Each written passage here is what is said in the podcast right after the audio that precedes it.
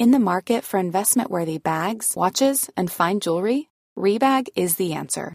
Rebag is a luxury resale platform where each piece is carefully inspected by experts to ensure quality and authenticity. Use Rebag to buy and sell finds from the world's top brands, including Louis Vuitton, Chanel, and Cartier. Head to Rebag.com and get up to 15% off your first purchase as a member with code REBAGNEW. Shop today at Rebag.com. That's R-E-B-A-G.com and use promo code REBAGNEW for up to 15% off your first purchase as a member. Hiring for your small business? If you're not looking for professionals on LinkedIn, you're looking in the wrong place. That's like looking for your car keys in a fish tank.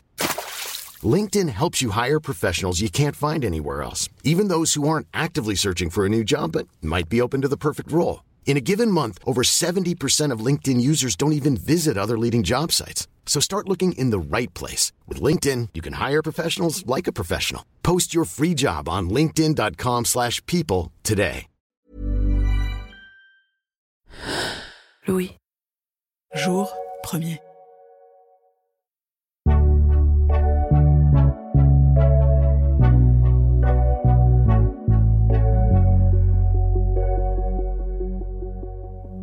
Un jour d'été 1920, Catherine Pozzi, mathématicienne et poétesse, rencontre l'écrivain Paul Valéry. C'est le début d'une étrange passion, fusionnelle et douloureuse, qui durera huit ans. Il faut entrer en amour comme on entre en religion, écrit Catherine. Mais un matin, tout s'arrête, brutalement. Alors que Paul lui rend visite, elle le met à la porte. J'ai dit à l'amour de partir à jamais. Il est impossible de trouver les mots justes, quoi qu'il arrive, pour que la rupture soit douce. Depuis 2000 ans, la littérature résonne de ces cris de douleur. Chez les gens ordinaires, un mariage sur deux se termine aujourd'hui par un divorce. La fin de l'amour est-elle pour autant moins tragique? Je suis Camélia Jordana, mais aussi Adèle, l'héroïne d'Irrésistible. Dans cette série romantique disponible sur Disney ⁇ mon personnage imagine la maladie d'amour un podcast qui mêle témoignages amoureux et analyse scientifique. Ce podcast, il prend vie dans vos oreilles aujourd'hui, avec de vraies histoires d'amour. Dans cet épisode, une histoire de rupture et de liens mal assortis.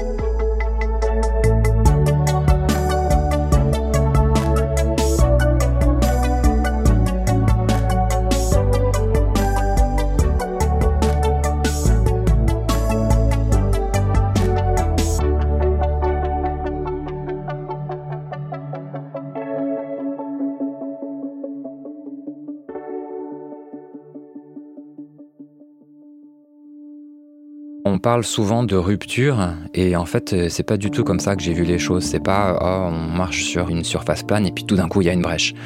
Non, moi je parlerais plutôt d'effilochage. Imagine une grande tapisserie avec euh, l'histoire de notre amour, l'histoire de notre couple, et puis euh, tout d'un coup, ah, on s'aperçoit que les couleurs ont un peu perdu d'éclat, ou ah, là il y a un petit trou. Et c'est difficile parce que je suis toujours profondément amoureux de Tobias. Alors, je rencontre Tobias lors d'une année passée euh, à Berlin, en Allemagne, dans un club électronique, le Berghain. C'est une personne à peu près de ma taille, 1m80, blond aux yeux bleus. Euh, je pense que vous fermez les yeux et euh, vous imaginez un petit peu le cliché de l'allemand, c'est à peu près ça. Difficile de parler d'un coup de foot dans un club électro euh, enfumé, mais en tout cas, oui, il y a quelque chose de physique qui se passe et c'est surtout quand je vais apprendre à le connaître que je vais tomber profondément amoureux de lui. Derrière euh, le beau jeune homme, il y a aussi euh, une personne extrêmement intéressante, extrêmement cultivée, des réflexions sur le monde et sur la vie, et j'ai juste envie de passer plus de temps euh, avec lui à découvrir et son pays et sa culture et sa vie.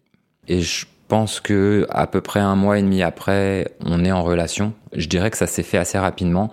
Ça peut aussi s'expliquer par le fait que bah, moi, je suis dans un pays étranger et euh, je pense que tout le monde sait que le meilleur moyen d'apprendre une langue et de rentrer dans une culture, c'est euh, bah, de tomber amoureux.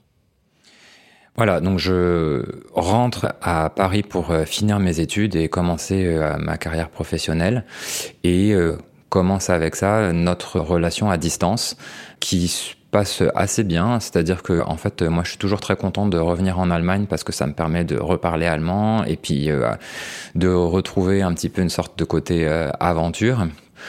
on va dire une fois par mois, une fois par mois et demi, je retourne à Berlin et je vais passer un long week-end, une semaine à Berlin et de temps en temps, il vient à Paris. Globalement, c'est quelqu'un d'extrêmement érudit, intéressé, curieux, ça ça me plaît beaucoup, mais qui souvent ne tire pas la même conclusion des choses que moi, notamment sur le plan politique. Par exemple, il est extrêmement élitiste, alors que moi, je vais essayer vraiment toujours de réfléchir en communauté, en partage, euh, en équité, et ça nous a amené dans des scènes euh, parfois euh, assez fantasques, de forte opposition et de débats profonds, mais qui du coup nous faisaient, je pense, réfléchir l'un et l'autre. À ce moment-là, je me dis pas les opposés s'attirent, je me dis il y a quelque chose de très différent en nous, soit on en fait une faiblesse, soit on en fait une force. Je préfère choisir d'en faire une force et de voir qu'est-ce qu'on peut en tirer de ça. Après, au quotidien, on parle pas de politique 24/7, euh, on n'est pas toujours en train de se faire euh, challenger par nos valeurs, etc. Notre quotidien, la réalité, c'est une promenade le long du canal à Berlin, une bonne glace, une soirée sympa, des discussions littéraires, une expo fantastique. C'est quelqu'un qui m'a appris énormément sur le goût, sur l'art, euh, sur sur le beau, sur les choses un petit peu d'esthète. Où moi, en fait, j'étais pas vraiment formé à ça entre guillemets. Et en fait, euh, sur cette différence, euh, je dirais, euh, sociale, lui, il a une ambition, c'est de monter, c'est d'être reconnu, c'est la gloire, la reconnaissance de ses pairs, aussi bien professionnellement qu'auprès de ses amis, etc. Moi, mon objectif, ça va plutôt être de m'installer dans une vie heureuse, confortable, calme, aussi dans le sens silencieux, c'est-à-dire que ce qui m'intéresse, c'est d'être heureux, même si c'est d'être heureux de manière anonyme. Quand je le rencontre, euh, j'ai à peu près 25 ans. Lui, il a à peu près 22 euh, ans. Donc on est jeunes adultes.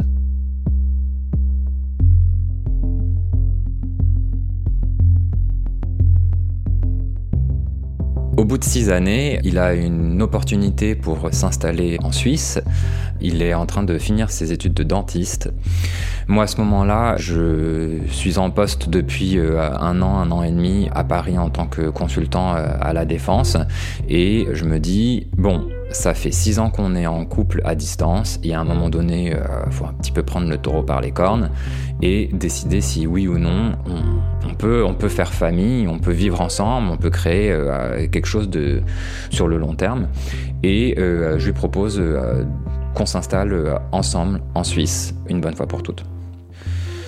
Il est plus que réceptif, il est heureux, il me demande juste si je suis sûr que je veux faire ça, parce que pour moi ça représente quand même quitter mon emploi, quitter mes amis, quitter ma famille, quitter la région dans laquelle euh, j'ai grandi, euh, donc euh, où j'ai tous mes repères. Alors certes, maintenant ça fait six ans qu'on est ensemble, donc je parle allemand. je m'inquiète pas trop sur mon installation en Suisse parce que c'est dans la partie germanophone à Zurich mais euh, ça veut quand même arriver en terra incognita avec juste rien du tout à part lui. Donc euh, je réfléchis aussi à ça et je me dis non, en fait, euh, si c'est pas par amour qu'on peut faire ce genre de choix, alors on ne fait jamais. Et on est en été et lui il s'installe en septembre et on prévoit mon arrivée à peu près un mois plus tard pour octobre donc 2017.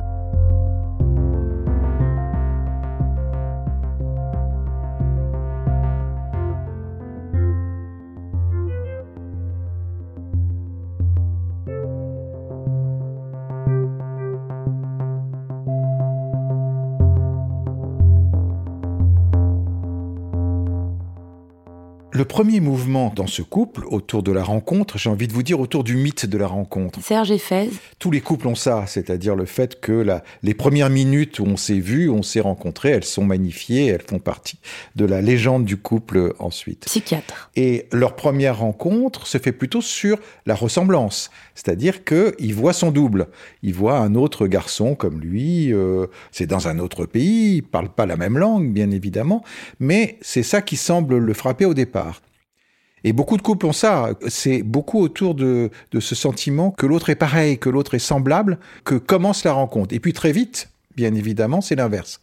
C'est-à-dire que justement, les premières choses qui frappent, c'est que l'autre, il n'est pas pareil que vous et qu'il est différent, qu'il a une autre langue, une autre culture, d'autres façons de penser, et qu'il faut apprivoiser petit à petit ces différences, il faut s'accorder au sens fort du terme, c'est-à-dire pas seulement être d'accord, mais qu'on commence à jouer une musique où on est en accord l'un avec l'autre, où c'est pas discordant, où on n'est pas en désaccord. En fait, je crois que le premier euh, accordage, et ça les couples ne se rendent pas compte au début, c'est la façon dont ils ont envie de se projeter. Parce que ça, ça dépend pas tellement de l'autre, ça dépend plutôt de soi, c'est-à-dire ça dépend de l'image, de la représentation qu'on a du couple et dans la façon dont on a envie de se projeter dans l'avenir. Et on sent bien dans ce couple, mais comme beaucoup de couples aujourd'hui, que les projections sont peut-être pas les mêmes dès le départ. La discorde profonde entre eux, dès le début, dès le moment où ils se rencontrent, c'est pas tant sur euh, la politique ou la décoration, c'est vraiment là-dessus. Qu'est-ce qu'on a envie de faire de ce couple? Notre installation euh, en cet automne 2017 euh, se passe mal. Lui a prévu de demander à des amis de venir euh, nous aider à monter nos affaires dans l'appartement. J'arrive avec mes petits cartons euh, de jeunes adultes dans un pays que je ne connais pas, avec des gens que je connais très très très très mal puisque ce sont ses amis euh, suisses, moi je les connais pas encore. Donc euh, j'arrive, je porte mon premier carton euh, jusqu'à cet appartement que je découvre et euh, les amis de Tobias suivent avec d'autres cartons et bah, je rentre dans l'appartement. Pour moi c'est vraiment la première fois. Je regarde à droite, à gauche, puis je trouve ça plutôt pas mal et j'entends Tobias dans l'entrée qui commence à faire la visite euh, à ses amis pour certains d'entre eux qui découvrent aussi l'appartement. Puis moi, je suis seul euh, dans ce grand salon euh, avec mon carton dans les bras et puis bah j'écoute la visite, mais à deux pièces de distance. Et je pense qu'à ce moment-là, je me rends pas compte qu'il y a quelque chose qui cloche dans cette scène. Bah normalement, je devrais être auprès de mon copain et être presque le centre de ce moment. Et puis c'est d'autres signaux qui vont s'accumuler où, par exemple, ça fait un mois qu'il est là, il y a toujours pas mon nom sur la boîte lettres, ou qu'il a fait euh, des choix d'organisation ou de mobilier euh, sans qu'il y ait vraiment concertation. Et assez rapidement, je me rends compte qu'en fait, j'arrive chez lui. J'arrive pas chez nous, j'arrive chez lui. Dans mes cartons, j'embarque notamment un petit camion rose euh, en plastique pour enfants de 3 ans, qui est en fait le camion de ma sœur qui a cet âge-là et que bah, je vais quitter en m'installant en Suisse. Et je prends objet presque comme euh, un souvenir euh, blague. Et je me dis ah je trouverais bien euh, un endroit dans l'appartement pour mettre ça quelque part et puis pour penser à elle souvent.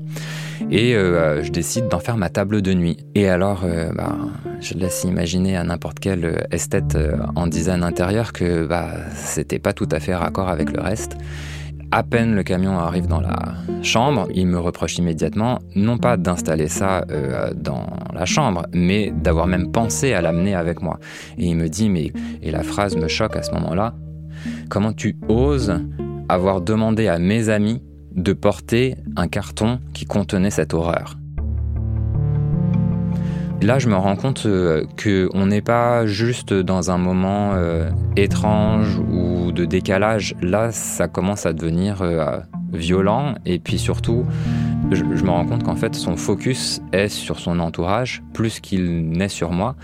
Et quand je lui explique, mais c'est le petit camion de ma petite sœur, c'est pour pouvoir penser à elle, etc., il ne l'entend pas, il ne comprend pas. Je pense que euh, ça ne rentre pas dans son imaginaire de l'appartement parfait pour recevoir notamment. Et ça, je vais le comprendre aussi à propos d'autres objets de mobilier. C'est un appartement qui est fait pour la réception. Mais moi, quand je rentre dans cet appartement, cet appartement, il est fait pour un cocon d'amour, de famille, euh, voilà, enfin quelque chose qui nous appartient. Et là, je me dis, aïe, il y a quelque chose d'anormal qui est en train de se passer. Euh, je m'inquiète. Alors, ce couple est là aussi comme beaucoup de couples aujourd'hui, parce que les gens sont beaucoup plus mobiles que ce qui n'était autrefois. Il a toute une période de sa vie en ne construisant pas un foyer. Et ça, ça permet au couple d'être dans une vie justement beaucoup plus orientée autour du plaisir du plaisir de se retrouver, du plaisir de faire des petits projets, qu'est-ce qu'on va faire ce week-end, qu'est-ce qu'on va faire pendant les vacances, où est-ce qu'on va aller dîner, etc. Enfin, toutes ces petites choses très agréables à partager ensemble, sans penser forcément à une construction plus sérieuse et plus durable. Tant qu'on vit comme ça, la plupart des couples y vivent très bien parce que ça permet finalement de sauvegarder ce à quoi les individus contemporains tiennent le plus, c'est-à-dire leur indépendance. Et ça, ça peut durer des années, ça dure des années, effectivement, parce que le, le, spectre de l'institution couple n'est pas encore présent. Et c'est là où il s'agit de différencier de quoi on parle quand on parle d'un couple. Quand on parle d'un couple, on ne parle pas de deux personnes qui s'aiment. Deux personnes qui s'aiment, ça fait pas un couple, ça fait deux personnes qui s'aiment et qui partagent le meilleur ensemble. Euh, tandis que le couple en tant que tel, c'est une institution, comme une troisième instance qui se met à régler la vie de l'un et de l'autre et qui leur échappe qui commence à sécréter ses propres règles, ses propres lois, euh, ses propres obligations, et que pour que cette institution se mette en place, en général, en général, c'est pas toujours le cas, mais en général, c'est la création du foyer commun qui en donne la mesure. Parce que ce foyer commun, c'est là où chacun va déposer concrètement, matériellement, tout ce qu'il a envie de bâtir dans ce couple. Ce foyer est la représentation de l'institution couple. Et ce que je trouve très frappant, c'est que c'est au moment où ils installent un appartement que tout semble se fissurer c'est assez remarquable, hein. c'est même assez spectaculaire par rapport à ce passage du couple relation amoureuse au couple institution. Il y a comme une guerre qui se met en place à leur insu entre ces deux jeunes gens sans qu'ils s'en rendent compte par rapport à qui va avoir le pouvoir des règles de ce couple. Donc l'exemple de ce petit camion qui va devenir une table de nuit et qui provoque la fureur du partenaire, il est très remarquable par rapport à ça. C'est-à-dire, c'est pas seulement autour des goûts de chacun, il y en a un qui semble avoir des goûts très raffinés et très établis sur ce que doit être une bonne décoration et l'autre qui est sans doute qui s'en fiche un petit peu plus. C'est autour de la façon dont on va intégrer l'autre dans toute son histoire, dans toute son intériorité, dans tout ce qu'il représente. Ce camion, c'est l'histoire d'Axel, c'est sa relation avec sa petite sœur, c'est quelque chose de lui-même de sa vie antérieure qu'il ramène à l'intérieur du couple et qui est rejeté par l'autre. Et ça, il le perçoit tout de suite, il le comprend. C'est-à-dire, il comprend que c'est tragique. Et on pourrait en rire de cette histoire de camion. Mais c'est tragique parce que il sent à ce moment-là que l'autre ne lui laisse pas la place qu'il a envie d'avoir. Et que s'il ne lui laisse pas cette place-là, c'est que déjà, la question de la construction conjugale, on va faire famille, on va avoir des enfants, tel que cet appartement pourrait en être le garant d'une certaine façon, eh bien peut-être que ça ne va pas de soi.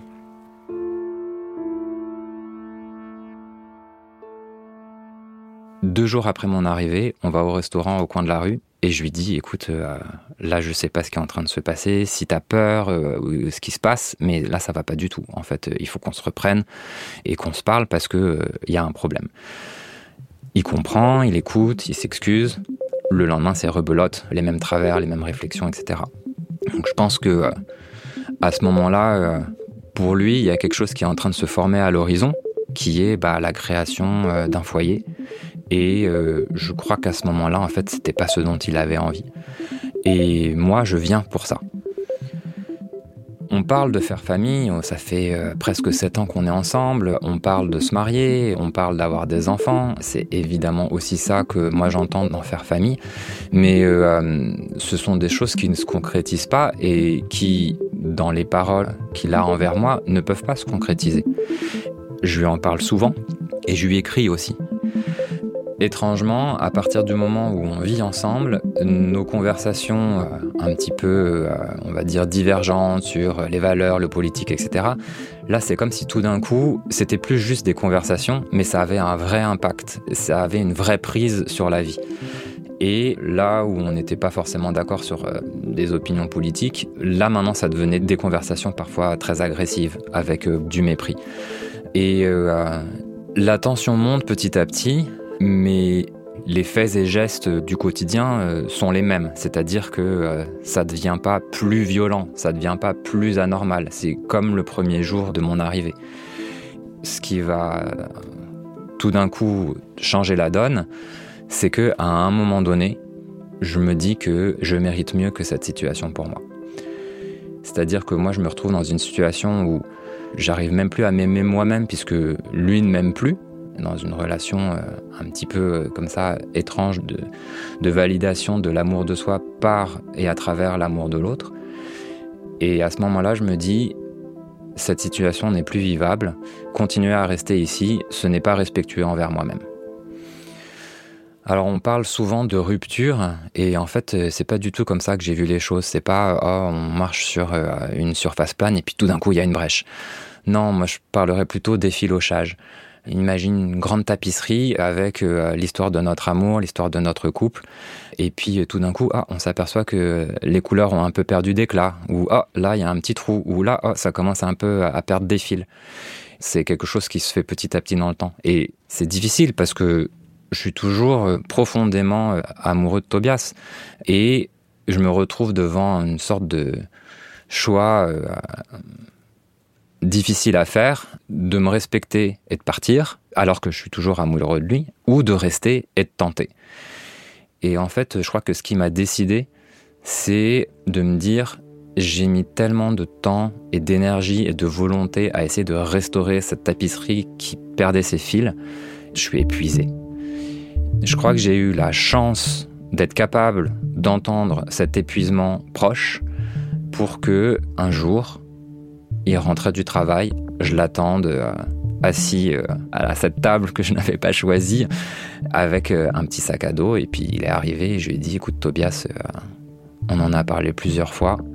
Ça fait des mois que ça dure. On n'y arrive pas. Je pars.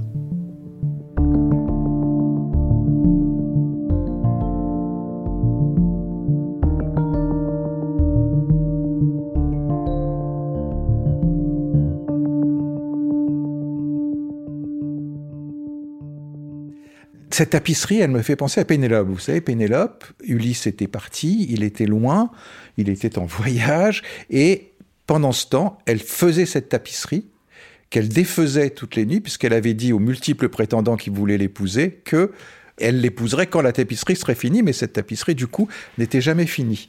Et je vois euh, Axel qui pense à cette tapisserie, qu'effectivement, il essaye, lui, de broder, de construire, qui serait un peu à l'image de leur couple, de leur histoire de couple. Et en même temps, elle se défait, elle se déconstruit, elle brûle par endroits. Et là, on trouve euh, un sentiment presque analogue, c'est-à-dire c'est comme s'il était seul à construire cette euh, tapisserie. Il se sent seul à construire cette tapisserie. C'est-à-dire c'est comme lui était celui qui construisait et euh, Tobias était celui qui défaisait, celui qui détruisait, celui qui coupait les fils, qui coupait les liens. Alors c'est la vision d'Axel. Sans doute, Axel a trop fortement inscrit en lui la tapisserie idéale de leur existence. Et c'est ça qui conduit à l'échec, c'est-à-dire qu'ils n'arrivent pas, et à mon avis, ils en sont tous les deux autant responsables, il n'y a pas un bourreau et une victime dans cette histoire, comme dans tous les couples, d'ailleurs tous les couples, je leur dis, vous êtes à 50-50 dans l'histoire que vous faites. Donc ils doivent être à 50-50 dans le fait de construire cette tapisserie. Or, ils se retrouvent au fait que Axel l'a fait seul et que l'autre l'a défait. Il y a quelque chose au départ qui n'a pas pu s'accorder autour de ça. Il a été d'un calme olympien. Il s'est assis et je lui ai expliqué, je lui ai remémoré nos conversations, je lui ai fait comprendre que euh, juste on n'arrivait pas à transformer la réalité. Il m'a écouté, il m'a compris. Je me souviens qu'il avait vraiment essayé de comprendre si je pensais que c'était une mauvaise personne. Euh, ce qui, avec un peu de distance, est assez étrange parce que euh, c'était pas vraiment le sujet, c'était pas moi ou lui le sujet, c'était nous. Il m'écoute, il comprend et il accepte il n'y a aucune combativité. Il n'y a aucune non, euh, on peut y arriver, euh, non, faisons face. Euh. Et en fait, moi, je crois qu'à ce moment-là, d'épuisement émotionnel, c'était bien pour moi parce que c'était calme. Ensuite, je lui dis que je vais partir euh, passer quelques nuits chez des amis euh, dans un quartier voisin. Et il me propose de me raccompagner. Alors, je suis étonné euh, de la proposition. Il n'y a pas beaucoup de films dans lesquels on voit que après une rupture, on se fait raccompagner par la personne avec qui on vient de rompre. Mais du coup, j'accepte et on marche un peu ensemble. Moi, je pousse mon vélo et puis lui, il marche à côté de moi. Et puis, à un moment donné, il me dit, je crois, une phrase clé. Il me dit Écoute, euh, quoi qu'il arrive, Axel, euh, j'ai vraiment été très très heureux euh, de partager cette tranche de vie avec toi. Et puis, je te remercie d'avoir eu le courage de faire ce que tu pensais être bien et de rompre. En fait, ce que j'entends aujourd'hui, c'est merci Axel d'avoir eu l'audace, le courage bah, de mettre fin à quelque chose que moi, Tobias, j'arrivais pas à finir et qui m'inquiétait et, qui, n'était pas possible. Et en fait, ce qui a été difficile et là où j'ai eu un petit peu de colère et de ressentiment par la suite, c'est que, alors que c'était moi qui étais profondément amoureux, c'est à moi qu'est revenue la tâche de trancher et de mettre fin à cette relation. Je le regrette pas, mais euh, il a fallu non seulement que euh, j'ai le poids de l'émotionnel, mais aussi le poids du rationnel et que je sois en charge des deux. Et ça, c'était difficile. Donc euh, j'ai emménagé assez rapidement dans une autre coloc, dans un autre quartier. J'ai mon travail euh, qui me tient, qui me maintient. Je vais au sport euh, sept fois par semaine. j'ai jamais été aussi proche des standards de couverture de magazine de ma vie. c'est de la consommation quasi boulimique. Je pleure quasi quotidiennement, mais tous les jours, j'attends un message de sa part, disant maintenant avec l'absence, maintenant avec la tristesse, on revient, on va refaire. Mais je me fais des films. Je me dis, euh, je vais rentrer ce soir euh, après le travail et puis il va m'attendre euh, au pied de l'appartement. je lui avais renvoyé quelques t-shirts et j'avais bien mis mon adresse sur le paquet, donc je savais qu'il avait mon adresse. Et à chaque fois que mon téléphone sonne, je regarde immédiatement pour savoir si c'est Tobias qui m'écrit enfin.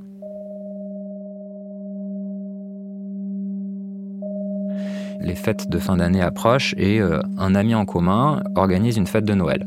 Donc euh, je dis oui à l'invitation, Tobias dit oui à l'invitation, euh, je sais que je vais le voir là-bas, euh, je pense qu'il y a aussi un enjeu pour moi de le revoir, de continuer à peut-être espérer que voilà, il va me revoir, peut-être qu'il va comprendre que, etc. Et l'avant-veille de la fête, le message que je reçois de Tobias, attendu depuis longtemps, c'est Écoute Axel, je préfère te poser la question avant parce que je veux pas te blesser, mais est-ce que c'est ok pour toi si je viens avec mon nouveau copain? Et alors là, c'est vendredi, c'est, euh, je suis au déjeuner avec des collègues, je pose mon téléphone et je, me transforme en statue. C'est-à-dire que je pense que euh, j'ai dû phaser, mais pendant euh, dix 10 minutes. Les gens parlaient autour de moi. je ne sais même pas ce qui s'est passé. Je me suis levé, je suis rentré chez moi. Et je me suis mais, effondré chez moi. Et je pense que c'est vraiment à ce moment-là que j'ai vécu une rupture, un moment brusque, violent. Tout à l'heure, je parlais de quelque chose de, l'ordre de l'effilochage. Il y a quand même un moment donné, euh, le cadre tombe et, euh, et ça fait du bruit et ça fait mal. Je ne vais pas à cette soirée. Je ne suis pas en état d'aller à cette soirée. là, c'est les, jours et les semaines noires où, euh, où je me dis mais c'est pas possible, c'est pas possible. Et au cours d'une conversation, euh, une très bonne amie me dit Mais Axel, si euh, tu sursautes à chaque fois que ton téléphone euh, sonne parce que tu penses que c'est peut-être Tobias, bloque-le. Coupe tout. Et je lui dis Mais je vais pas le bloquer. Enfin, je suis un adulte, on se comporte pas comme ça. Ça, c'est des réactions d'adolescents qui, voilà, qui sont complètement dans l'émotionnel. Il me dit Mais tu es dans l'émotionnel, coupe-le, bloque-le. Je le bloque partout. Et mais presque immédiatement, je sens un soulagement, une sorte de silence qui se fait et de calme qui se fait parce que, en effet, je m'en rendais pas compte, mais il y avait une sorte de câble branché directement dans mon cerveau qui attendait de l'information, qui attendait un retour. Et là, tout d'un coup, je me débranche. Et mais j'ai 6 tonnes qui s'enlèvent de mes épaules. Et ça, ça a été la première vraie étape de l'après.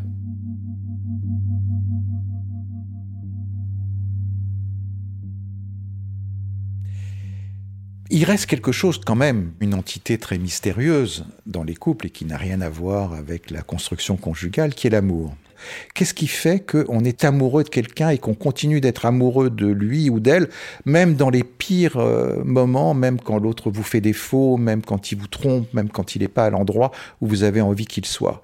Ça, ça reste, heureusement, j'ai envie de vous dire, une donnée beaucoup plus euh, irrationnelle qui a à voir avec euh, des émotions, des sentiments qui sont très profondément enfouis en vous, très profondément ancrés, et qui se mettent à vibrer au contact de l'autre.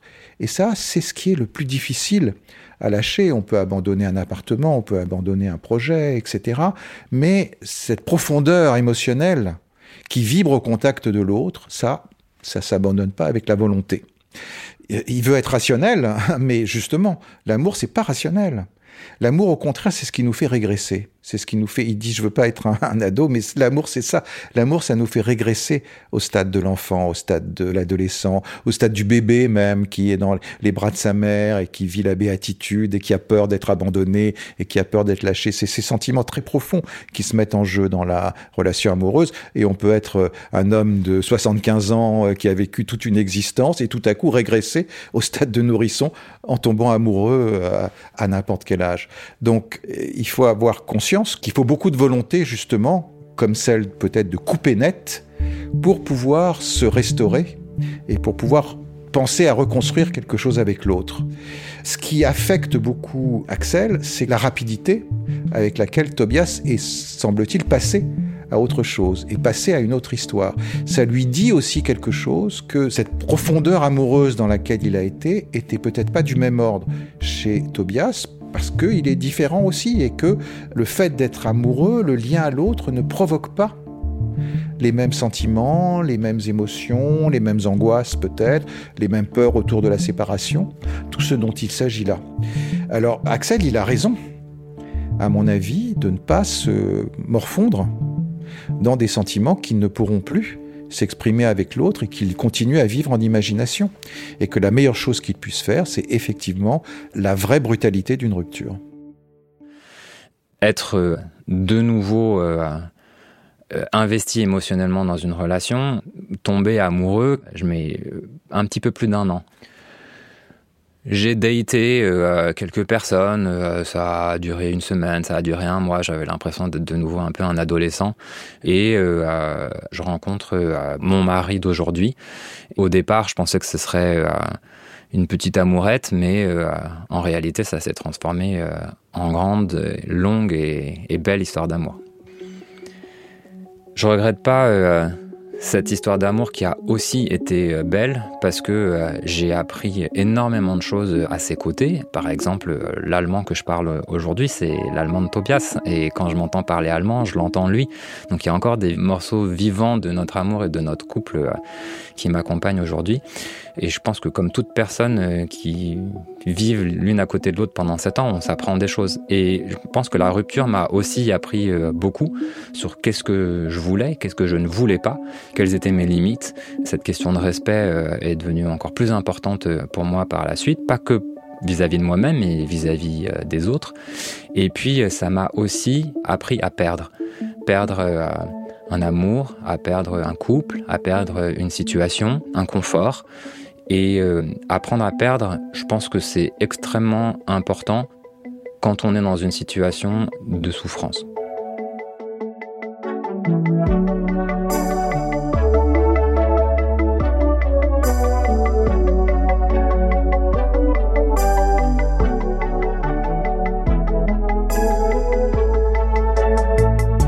Cet épisode de la maladie d'amour a été tourné et monté par Maude de Carpentier. Jérôme Petit a fait la réalisation, Bénédicte Schmitt le mix, chargé de production, Margot Pinel. Le titre du générique La maladie d'amour a été écrit par Michel Sardou et Yves Desca, composé par Jacques Revaux, arrangé par Yuxek. La maladie d'amour est un podcast imaginé par Clémence Madeleine Perdria, coproduit par Louis Média et Jour Premier, tiré de la série originale Irrésistible disponible dès maintenant en exclusivité sur Disney +. Selling a little or a lot?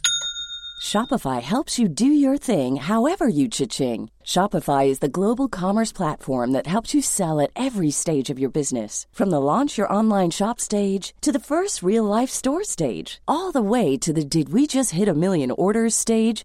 Shopify is there to help you grow. Shopify helps you turn browsers into buyers with the internet's best converting checkout. 36% better on average compared to other leading commerce platforms because businesses that grow grow with Shopify. Get a $1 per month trial period at shopify.com/work. shopify.com/work.